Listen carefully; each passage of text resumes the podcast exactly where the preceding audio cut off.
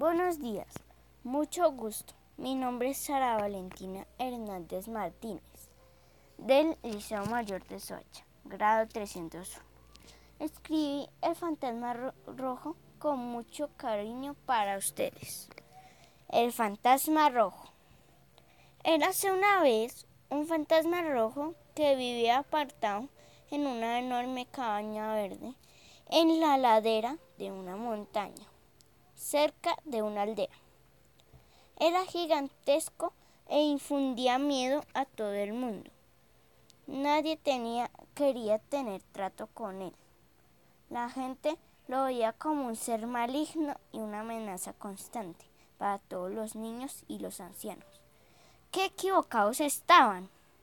El fantasma deseaba tener amigos, pero no encontraba la manera de llegar a ellos, ya que cuando salía al exterior, su aspecto era de amenaza y contagio, haciendo que todas las personas de la aldea se refugiaran en sus casas. Esto llevaba al pobre a entristecerse y vivir en soledad. Tiempo después, el fantasma creó un hermoso jardín para compartir con los animalitos quienes no lo rechazaban por su aspecto.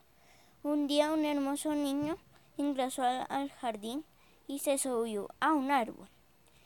Al intentar bajarse, no pudo y empezó a llorar muy fuerte, lo que llamó la atención de la aldea y del fantasma quien cogió un pañuelo y cubrió la boca y nariz del niño con el fin de ayudarlo a bajar y así no lastimarlo.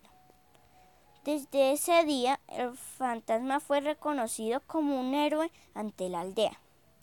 Las personas y los niños empezaron a usar tapabocas para poder compartir, jugar y hacer muy feliz al fantasma rojo de la cabaña verde.